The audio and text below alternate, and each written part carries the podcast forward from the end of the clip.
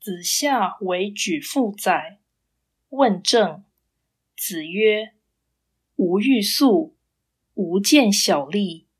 欲速则不达，见小利则大事不成。”子夏做了举父一地的长官，他问孔子为政之道。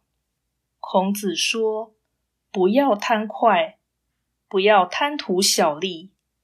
贪快反而到不了，贪图小利。”反而坏了大事。